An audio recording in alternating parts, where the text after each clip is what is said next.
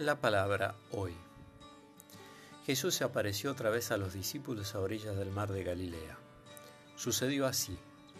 Estaban juntos Simón Pedro, Tomás llamado el mellizo, Natanael el de Cana de Galilea, los hijos de Zebedeo y otros dos discípulos.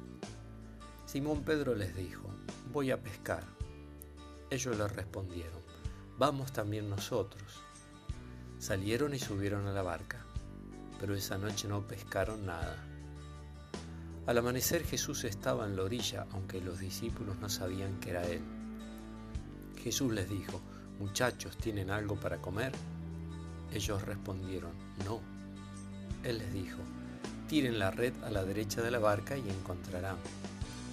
Ellos la tiraron y se llenó tanto de peces que no podían arrastrarla.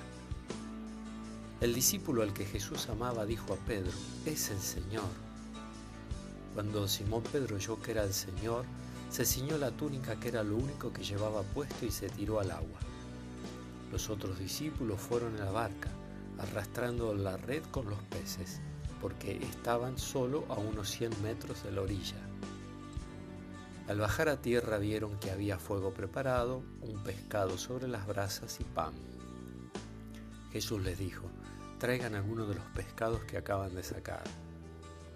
Simón Pedro subió a la barca y sacó la red a tierra llena de peces grandes. Eran 153 y a pesar de ser tantos, la red no se rompió.